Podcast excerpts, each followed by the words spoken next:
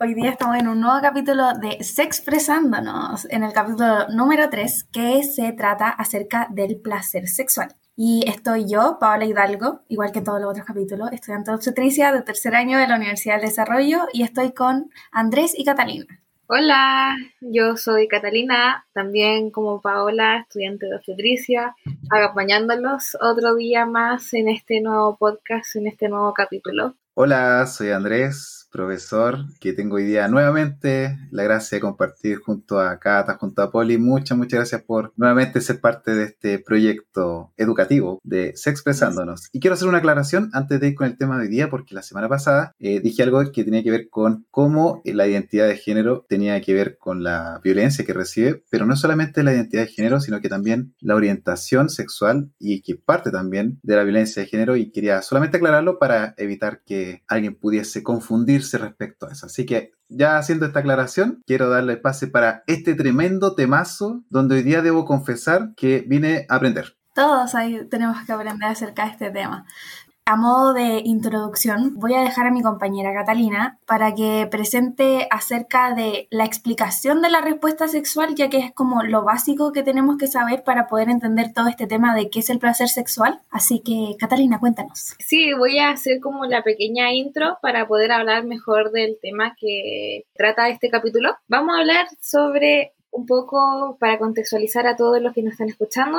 sobre qué es la respuesta sexual humana. La respuesta sexual humana es como una montaña rusa. Esta montaña rusa va desde el primer carril que es el deseo, después pasa una excitación, después pasa una meseta, después llega un orgasmo que es la fase más alta de esta montaña rusa y después llega a la resolución. Para explicar mejor cada uno de estos les digo, el deseo puede componerse por el pensamiento o las fantasías que nos van a permitir llegar a un estímulo. Este estímulo va a ser como la gasolina que nos va a mover este carrito de la montaña rusa, que va a hacer que todo este sistema pueda avanzar. Para esto los sentidos como la visión, el tacto, el gusto, el olfato, etcétera, la piel, eh, nos van a jugar un rol muy importante. Eh, después tenemos la excitación, el otro carrito. La excitación se compone fundamentalmente de la erección y la lubricación. Esta se puede catalogar la erección, o sea, la excitación como el conjunto de reacciones que ocurren en el área genital. Por ejemplo, en la mujer ocurre la lubricación y como parte también de la lubricación hay un aumento del tamaño del clítoris. Y en el hombre, por otro lado, vamos a tener fundamentalmente, como ya había dicho, la erección y también va a haber eh, la elevación parcial de los testículos, eh, junto también con otros sucesos que ocurren también en esta etapa. En ambos, el hombre y la mujer, también va a haber un aumento de la presión arterial y, taquicardia, que es el aumento de la frecuencia cardíaca que es muy notorio en estas, en estas fases que, en cada persona. En la meseta, que es una fase que comúnmente no es valorada eh, clínicamente porque no es muy percibida, pero es la transición entre la excitación y el preámbulo del orgasmo. Es como el momento entre medio de ambos, de ambos dos. en este, eh, como gato freak, para que puedan como entender mejor de qué se trata la meseta, está la liberación del líquido preseminal como en este momento está la meseta. Para el más importante de la montaña rusa, por decirlo así, el momento donde uno ve el, el, cielo bonito, la, la, en este momento tenemos el orgasmo, que es el momento máximo de excitación, que es el momento de desconexión a nivel cerebral, por así decirlo, y donde ocurren contracciones musculares a nivel genital este, este, este nivel de la montaña rusa está catalogado porque ocurre la eyaculación de, en el hombre y en algunas, algunas mujeres puede ocurrir una respuesta orgánica, orgásmica perdón, múltiple. Así que esta es sí o sí la etapa donde más es posible apreciar la respuesta sexual humana. Y para finalizar esta montaña rusa, para ir en descenso, tenemos la resolución, que ya es la vuelta final, la vuelta a los valores basales o a los valores normales que tiene el cuerpo del hombre y de la mujer. Y ahora vamos con la sección de los datos de esta semana.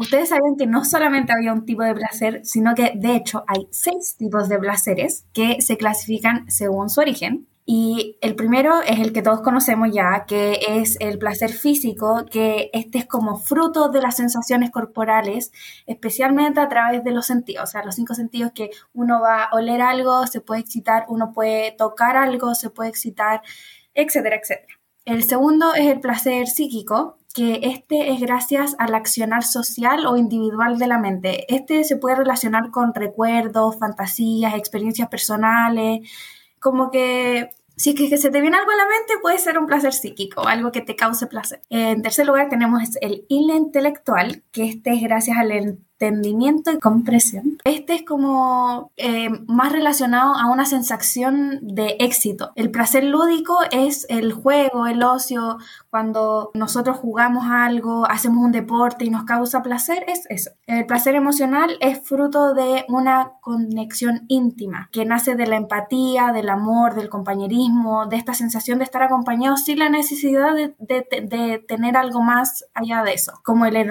enamoramiento. Y por último, tenemos el placer contemplativo, que este es como mucho más espiritual, por decirlo así, ya que es como fruto de la reflexión y la mirada como estética que hay del mundo. Es como apreciar la complejidad del mundo y todo lo que hay dentro de él y mucho más como reflexionar, por decirlo así. Así que espero que con estos seis conceptos le haya quedado mucho más claro qué es el placer, o si es que sabían acerca de estos conceptos, ¿ustedes sabían acerca de estos conceptos? Yo estoy recogiendo mi cerebro porque me explotó cuando Kata empieza a hablar de, de una montaña rusa rusa y yo, mi cabeza se subió a esa montaña rusa que decía Cata para conceptualizarnos y después con estos datos, Poli, yo creo que en este momento estoy sintiendo placer. ¿E-, ¿Existe eso? O sea, ¿puede ser? Sí, obvio debe ser el placer intelectual, que es la sensación al éxito. Yo tengo una, una, duda con este dato, porque para una persona que quizás, como yo, que hace poco nomás eh, me enteré de esto, ¿cómo poder invitar a esas personas para que estos seis placeres de, este, de estos datos importantísimos que nos diste, Poli, pueda un poco concientizar y ser más, eh, más, tener como más conciencia de, de, de estos placeres que existen para poder decir, ah, y ahora entiendo por qué esa vez que me pasó tal cosa sentí, no sé si llamarlo un cosquilleo o sentir un calorcito. Yo creo que eh, con lo que dije, yo creo que es suficiente como para empezar a darse cuenta, porque yo creo que mucha gente eh, siente esto en un día a día y finalmente al no saber estos conceptos no sabe lo que está sintiendo. Entonces uno no sabe que, ah, me fue bien en un certamen, eso es placer intelectual, o yo toqué algo o olí algo y me encantó y eso también es un placer. O yo, no sé, estoy súper enamorada de mi pololo, súper enamorada de mi amiga, súper enamorada de la persona que sea y eso también es un placer. Entonces yo creo que con solamente el hecho de saber los conceptos, las personas pueden ser mucho más conscientes de lo, de lo que están sintiendo. Entonces yo creo que es algo que la gente, siente, como dije, siente en un día a día pero finalmente al no saberlo no, no, no sabe cómo expresarse, no sabe lo que está sintiendo. Claro, junto a eso también aprovechar de decir a la gente que puede empezar a vivir su vida más tranquilo. Creo que es súper bueno lo que dice la poli, de empezar a sentir estos placeres junto a esta nueva forma de vivir que es el mindfulness, que se trata como de vivir en el presente y como sentarse a pensar, oh, me gusta, no sé, me gusta esta sensación que estoy sintiendo.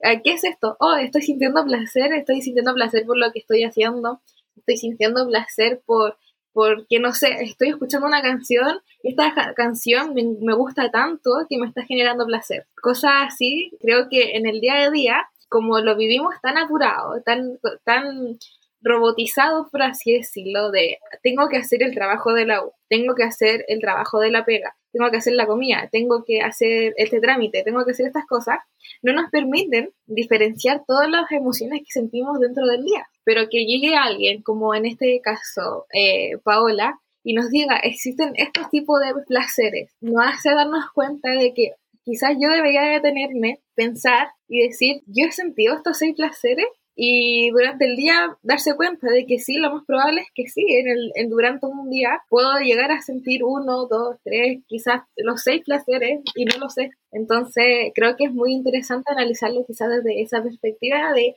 vivir en el presente y poder aprovechar cada momento, cada estas emociones que uno siente. ¿qué pasa con esas personas que dicen, yo tengo quizás o vivo o, siento placer que, a veces no encaja con eso? Que incluso con esos seis datos que yo siento que, que abarca bastante y, siente como mi placer que, o que yo vivo es más disidente. Yo creo que eh, las personas que sienten eso tienen que saber que todo este tema de la sexualidad es algo súper nuevo que se está investigando ahora recién en los últimos 10 años, menos yo diría. Pero eh, yo creo que hay muchos más tipos de placeres que en verdad no se han investigado, no se saben, y, hay gente que se siente encasillada que solamente hay estos seis, o hay gente que solamente se sentía encasillada con que había placer físico, y, finalmente pueden haber muchos más, pero no es que no, eh, no, uno no se siente identificada y es el fin del mundo, es netamente porque no hay más investigación acerca de esto. No es que sea como algo anormal o, no sé qué, porque pueden haber, cada uno, cada persona es diferente, cada persona puede tener un tipo de placer diferente. Entonces, es solamente que no se ha investigado. Mm, yo creo que estoy muy de acuerdo con lo que está diciendo Poli, porque me parece que lo dije en el capítulo de educación sexual, que hay tantas sexualidades como personas en el mundo. Entonces, es muy normal que alguien quizás sienta de que su placer o el placer que siente no está dentro de esta categoría, porque somos seres sexuados que pueden vivir su sexualidad de una manera tan independiente como de, como de la persona que está al lado. Entonces, no hay por qué sentirse diferente al respecto, solo decir yo siento este placer y si me causa satisfacción y si yo me siento bien con esto, es un placer y así es, así es y yo lo catalogo así y está bien porque me hace bien a mí y no le estoy haciendo ningún daño a nadie.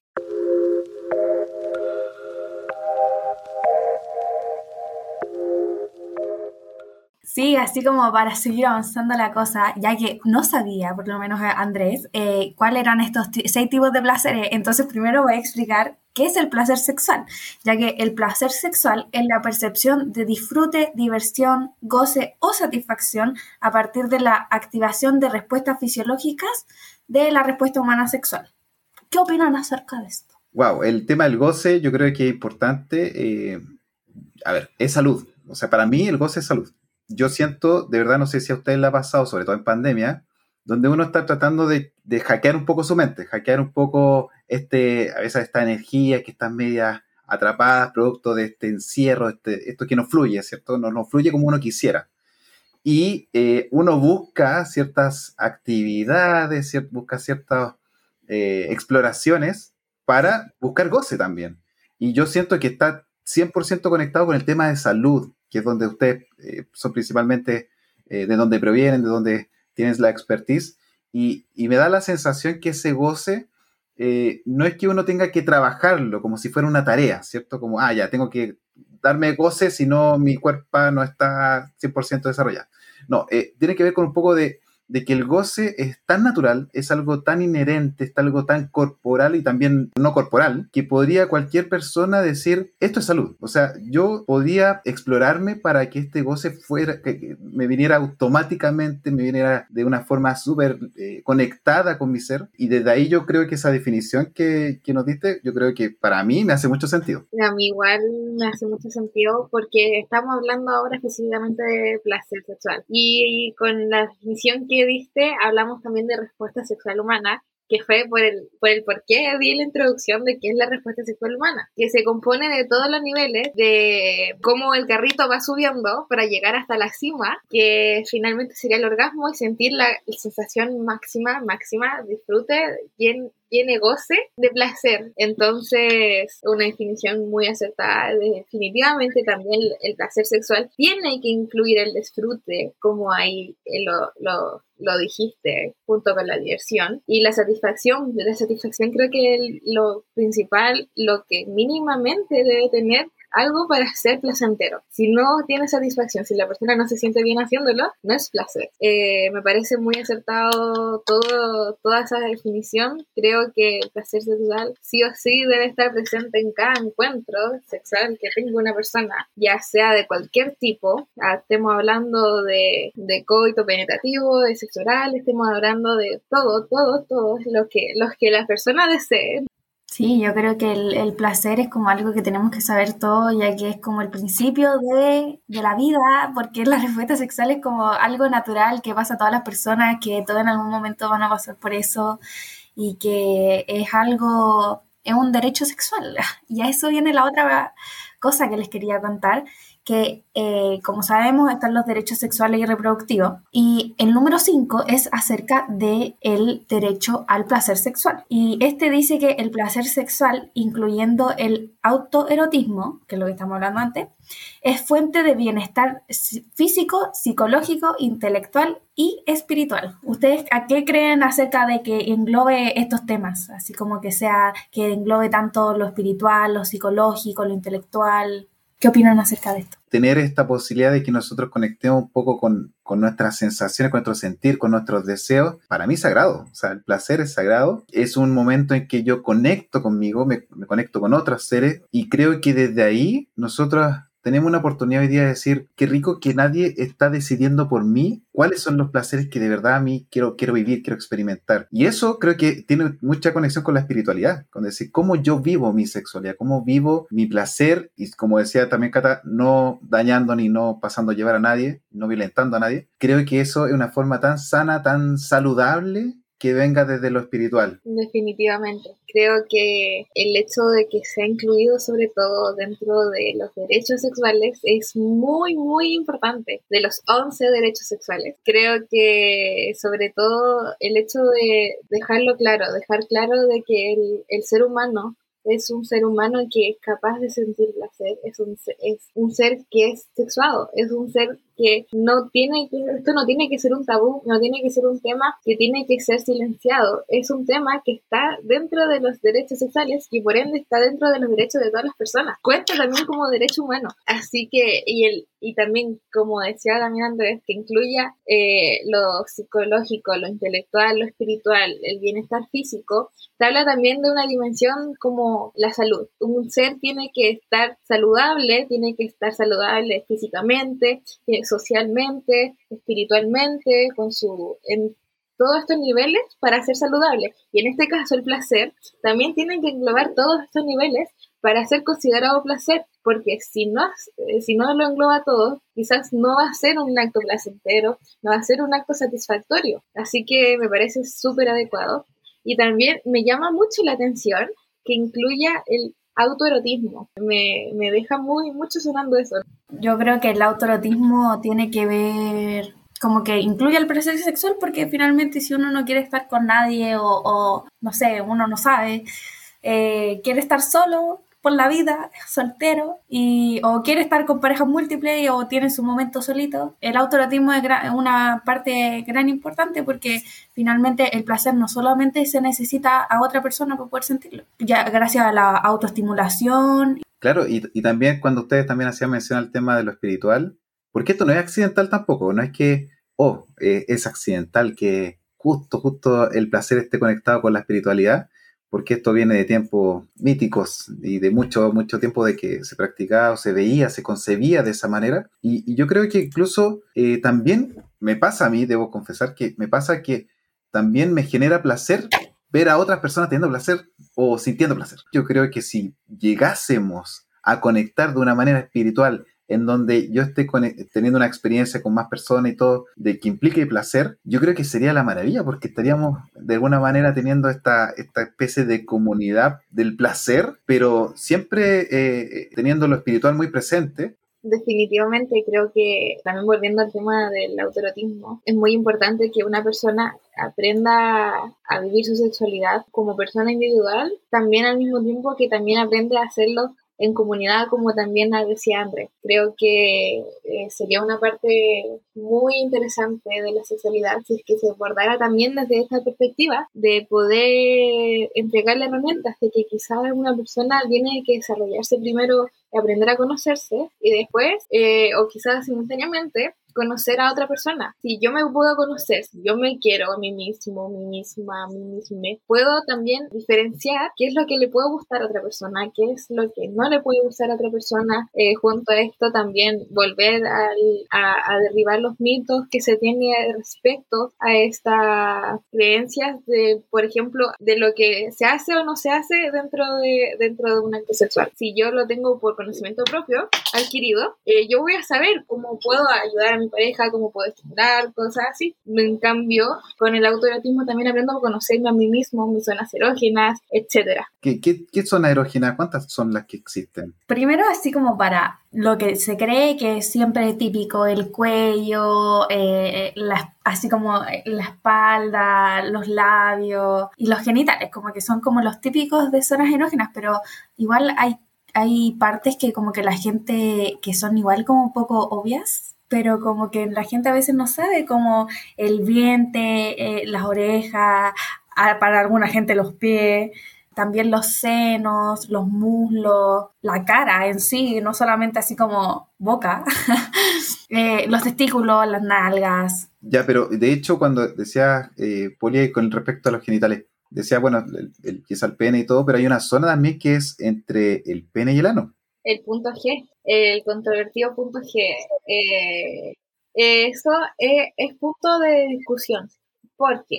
Se cree que este podría ser debido a, bueno, voy a entrar a, palabras un poco más complicadas quizás, eh, a una plataforma orgásmica que se forma durante la respuesta sexual y que esta plataforma orgásmica eh, sería la que podría ocasionar este, este punto, por así decirlo, que incita a, a, pensar de que es otro, otro lugar de placer, pero que en teoría estaría, en las mujeres por lo menos, estaría, estaría haciendo presión con lo con estructura interna del clítoris. Entonces, eh, es bien controvertido porque hay sexólogos que dicen que sí y otros sexólogos que dicen que no. Esas zonas erógenas también pueden ser variadas para aquellas personas que quizás eh, vivan su sexualidad quizás de una forma más disidente también. Yo creo que también de lo que hablaba, que yo creo que igual que el placer, como cada, cada persona puede sentir un distinto tipo de placer, cada persona puede sentir distintas zonas erógenas.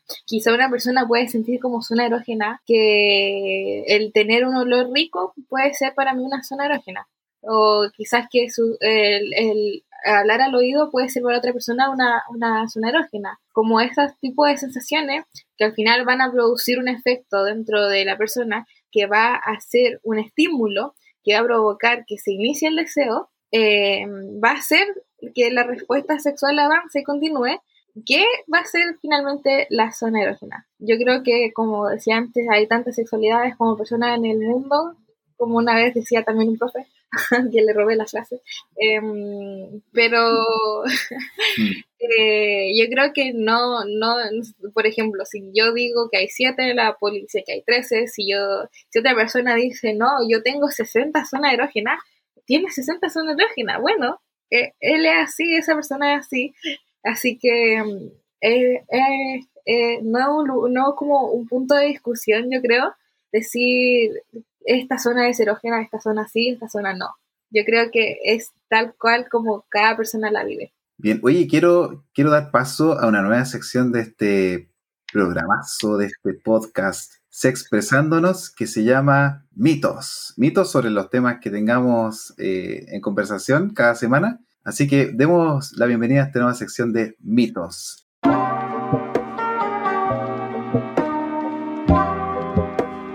¿Existen mitos respecto al placer? ¿Es así? Obvio.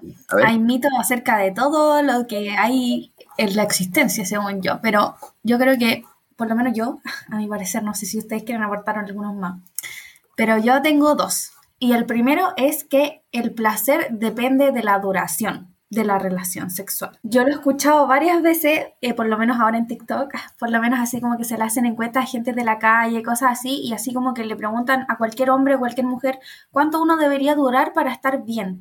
No, unas dos horas, tres horas, siendo que, como lo dijimos en un capítulo pasado, creo que, si no me acuerdo, que el tiempo promedio para Latinoamérica, por, por lo menos, es de siete minutos. Entonces, finalmente, uno tiene una idea errónea acerca del porno, que son eh, horas y horas y que están en ciertas posiciones y cerca de qué, y si dura menos que eso o más que eso, eh, eso está mal, o, no lo estoy haciendo bien, o yo tengo algo mal con mi cuerpo. Incluso me atrevería a decir que banaliza el placer, porque eso ya es tan coitocentrista, o sea, es decir, todo el placer depende de cuánto dure eh, la, relación sexual, producto de, del cuánto tiempo eh, demora en, eyacular un hombre, en este caso una persona con pene, y creo que eso es banalizar totalmente el placer, o sea, ¿cómo va a ser solamente eso una forma de sentir placer en una relación sexual si hay infinitas posibilidades? Creo lo mismo, creo que esta concepción de la eyaculación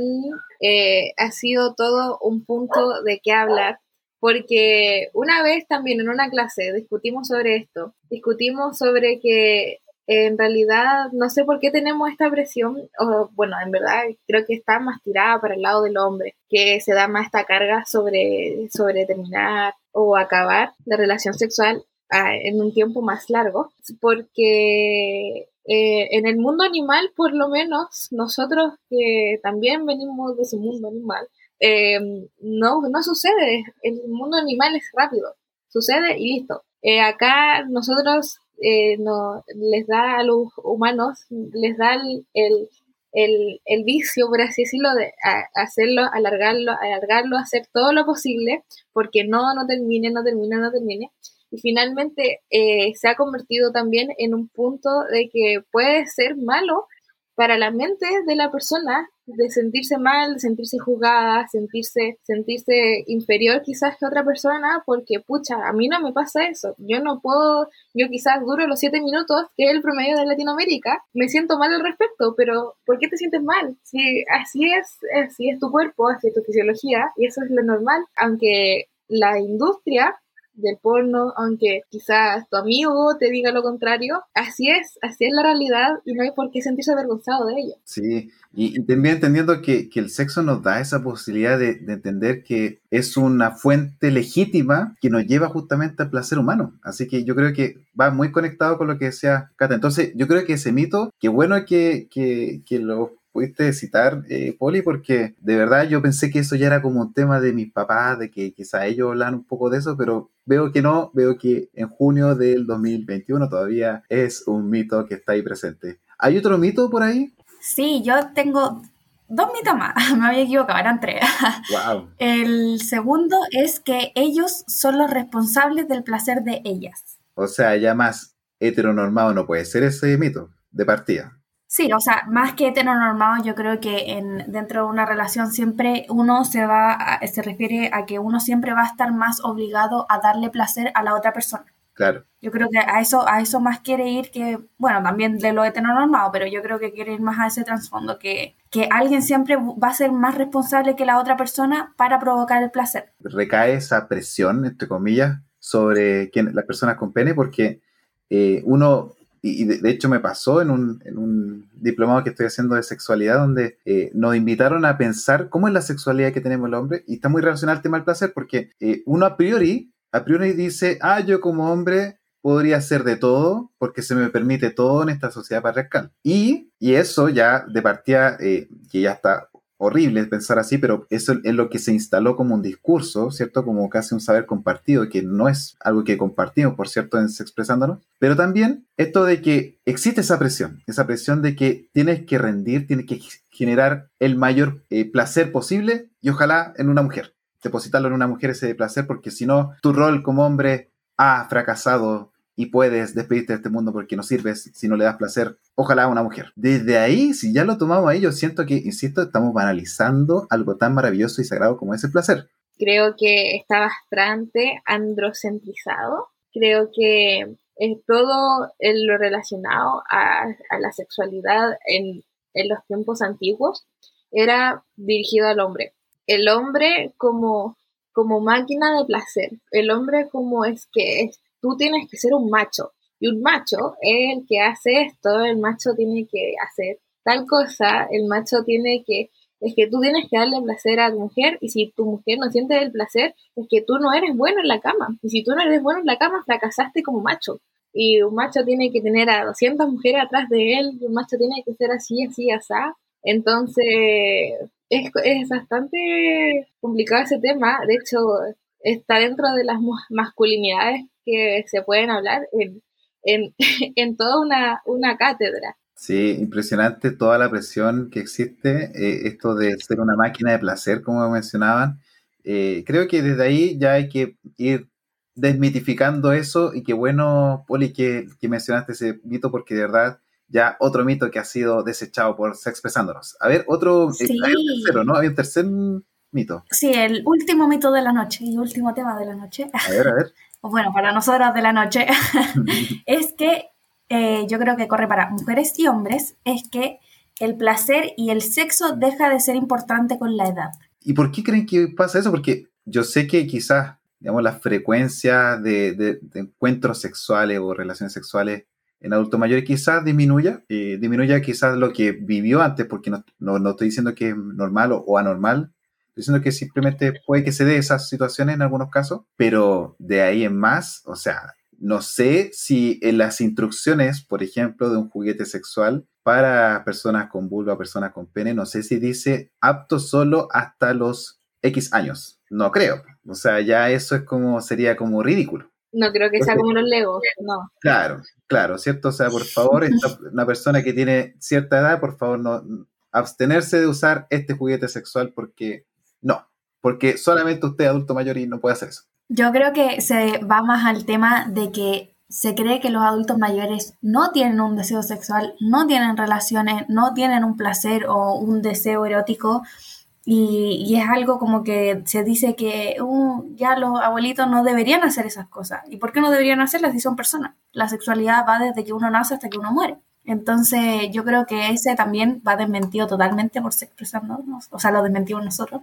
Definitivamente. Porque es algo que va, como dije, desde que muere hasta que se, o sea, desde que nace hasta que muere. Entonces, finalmente siempre alguien lo va a tener, no es que se te desaparezca, bueno, puede que baje la intensidad, eso sí, por temas fisiológicos, por temas psicológicos, por todos los cambios que uno está pasando durante la vejez, va a bajar la frecuencia, pero no es que disminuya a cero.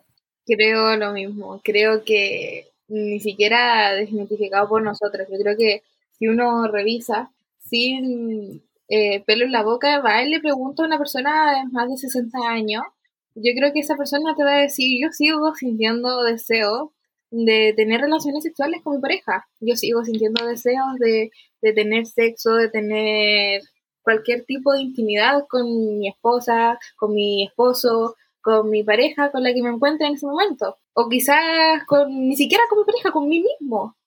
o mí misma o mí misma. Creo que es un mito totalmente. Quizás está, está favorecido esa estigmatización de que los adultos mayores son seres asexuados por las condiciones quizás patológicas que pueden cursar, como por ejemplo la menopausia en las mujeres, como por ejemplo la diabetes, como entre otras cosas, pero mm, esas condiciones no hacen que la gente deje de, de sentir esa necesidad de querer acariciar a otra persona, de querer besar a otra persona, de querer tener intimidad con otra persona. Así que no, yo creo que totalmente desmitificado y cuando lleguemos a esa edad lo vamos a poder desmitificar mejor. ya, bien. Nosotros mismos.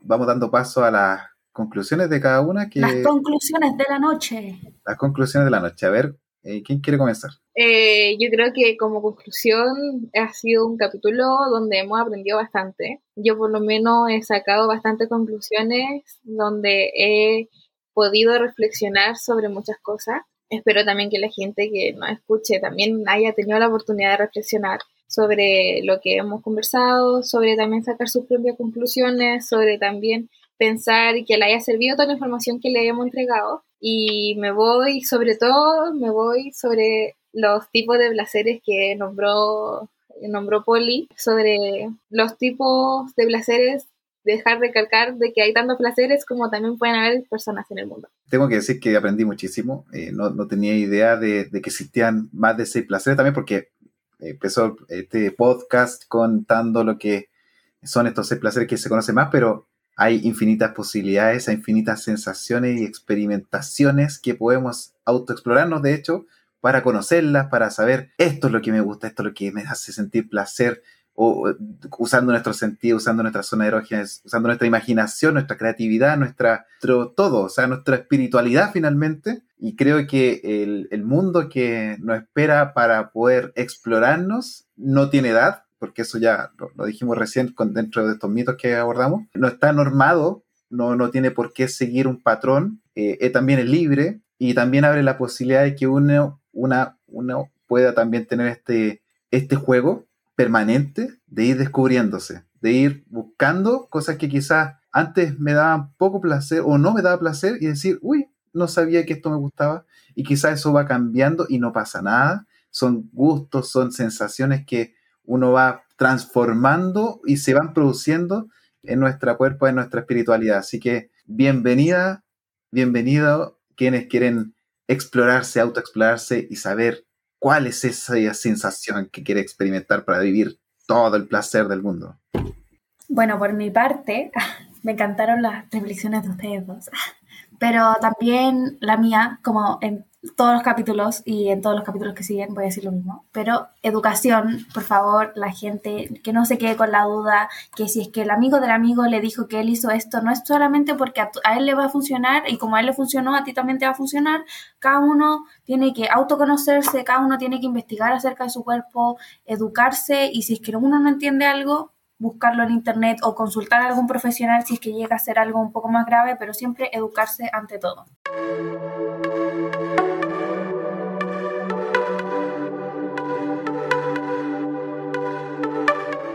Como recomendaciones finales. ¿Algunos de ustedes tienen alguna recomendación final así como para dejarle a nuestros... radios? Eh, no sé cómo decirlo, pero sí. Gata, tú. Los quiero invitar a darse una vuelta por nacionplacer.cl. Nación Placer fue la primera encuesta que se hizo en Chile sobre placer sexual. Esta encuesta eh, yo me vine a enterar hace poco de la realización de esta y cuando me enteré me llevé una sorpresa enorme. Cuando me puse a leer los datos que arrojó en una pregunta donde las mujeres eh, tenían que poner en un orden de mayor a menor que tan placentera eran las actividades que realizaban en su vida en qué lugar ponían el sexo. El sexo era el último lugar en las acciones que realizaron en su vida. Después de comer, después de trabajar, después de hacer deporte, el sexo ocupaba el último lugar, el último. Y entonces son datos que te vuelan la mente sobre cómo está en verdad el placer sexual dentro de la población chilena. Así que eso quiero dejarlo a todos, todas, todes, invitados, invitados, invitadas, invitades a darse una vuelta por nacionplacer.cl. Buenísimo. A ver, yo quiero recomendar dos textos eh, que están de hecho en PDF, los pueden descargar y así no tienen que estar comprando nada gratuitamente. Y este libro de Ryan Eisler, que es Placer Sagrado 1 y 2. A ver, ¿de qué se trata esto? Eh, se expone principalmente los temas que rodean la actual transformación social es un libro para quienes estén interesados en el área del saber, de los actuales cambios y, para los que se oponen a la idea de la sociobiología y el darwinismo social, que apoya el modelo dominador como algo inherente a la naturaleza humana. Si bien las sociedades modernas asocian el sexo con violencia y pecado y las antiguas con lo sagrado, Eisler nos dice que debemos volver a considerar el sexo y el placer como una gran energía y el gran obsequio que nos hace la deidad. El placer, lejos de ser decadente y pecado, es el bálsamo sanador de las heridas dejadas por el autoritarismo y la enfermedad innombrada de aquellos que erradican el erotismo de sus vidas. Una descripción maravillosa para que ustedes ya se vayan haciendo una idea de lo que podrían encontrarse con estos dos textos del placer sagrado, volumen 1 y 2, descargable en PDF. Así que 100% recomendable por mi parte. Oh my god, los voy a buscar al tiro los dos que nombraron ustedes porque se escuchan demasiado interesantes. Y por mi parte, mi, recomendación no es como muy inclusiva, ya que va solamente a un público dirigido, ya que se llama eh, hashtag el placer femenino que es un documental que salió, si no mal recuerdo, el 2018. Es súper cortito, o sea, no súper cortito porque dura una 41, pero es súper interesante, tiene súper buena nota, tiene súper buena reseña, así que para que lo vayan a ver.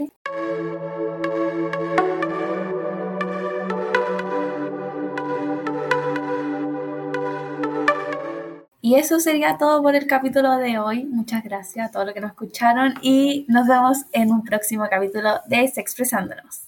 Adiós. Adiós. Adiós. Literalmente un placer compartir con ustedes. Igual. Nos esperamos una próxima vez. Sí, no se olviden seguirnos en las redes sociales, Instagram, eh, Sexpresándonos. Sí, arroba Sexpresándonos en Instagram, así que ahí les esperamos. Que esté muy bien, nos veremos la próxima semana, nuevo capítulo de Sexpresándonos. Que esté muy bien. Adiós.